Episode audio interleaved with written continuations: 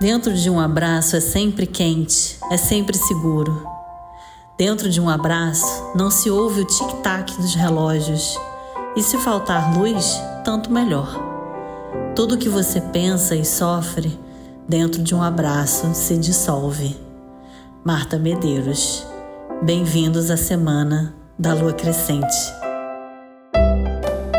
Oi, meu nome é Bárbara Burgos e esse é o Astrologia Pura e Simples, que, como o nome já diz, falará de previsões, tendências e, por que não, viagens surreais da minha cabeça com muito bom humor. Todas as segundas-feiras, a partir de 9 horas, horário de Brasília, na sua plataforma de streaming preferida. Esse espaço é nosso, então vambora!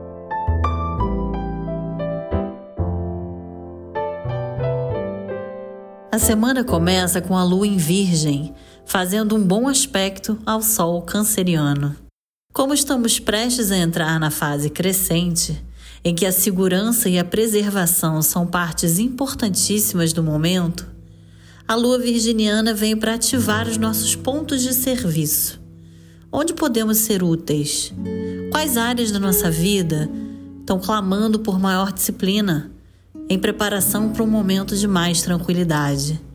Quais detalhes que deixamos passar, mas que agora são imprescindíveis para criar um bom solo estável e fértil? Em temporada de Sol em Câncer, a manutenção das nossas relações e o aprofundamento de conexões que antes estavam apenas na superfície é um chamado importante. E com a quantidade de ativações a esse mesmo Câncer, a Touro e a Libra, três signos que só atacam se forem provocados, nossa missão é a de construir e manter recursos que gerem a estabilidade, como mencionei há pouquinho. Na terça, Marte ingressa em Touro, signo no qual tem um pouco de dificuldade de se afirmar. E por isso mesmo, usamos a sua força para reter e acumular, e não para agir ofensivamente. A quadratura desse mesmo Marte no signo de Ares a Plutão na semana passada já serviu como estressor e catalisador de rupturas e explosões. Não à toa, foi motivo de enxaqueca em muita gente, provocando raiva, frustração e algumas perdas. O que temos pela frente não necessita de um comportamento altamente afirmativo nem individualista, mas sim atitudes que pensam no nós, no que é bom para o nosso núcleo, seja ele família ou profissional. Mercúrio também muda de signo nessa terça, vindo para junto do Sol em Câncer e a Lua entra em Libra à noite. Está formado o quadro de preservação do ambiente, da busca por regar aquilo que já se tem para que expanda contento. Só atacar se for muito necessário e depois de muito pensar. A lua entra em fase crescente na quarta-feira, ainda em Libra, reforçando a necessidade por equilíbrio. Libra é diplomático e harmonioso. Não gosta de se indispor e, em boa situação, é um grande articulador.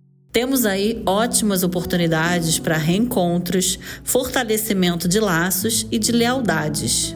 São tantas reiterações sobre o mesmo tema no céu dessa semana que corre o risco de eu me repetir. Pensa nessa fase amena como uma ponte.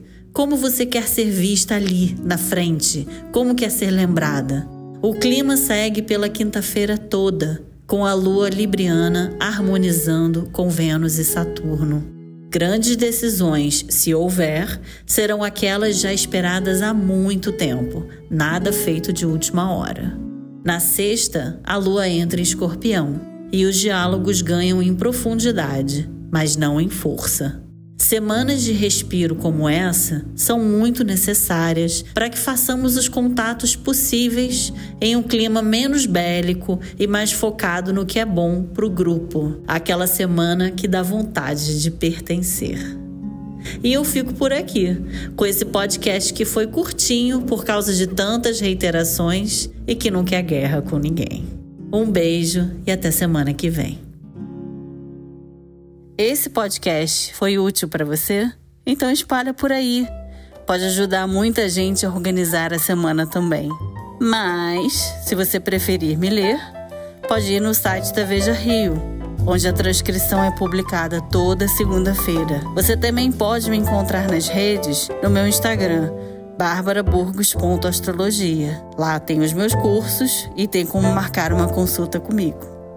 E como sempre, um beijo e até a próxima.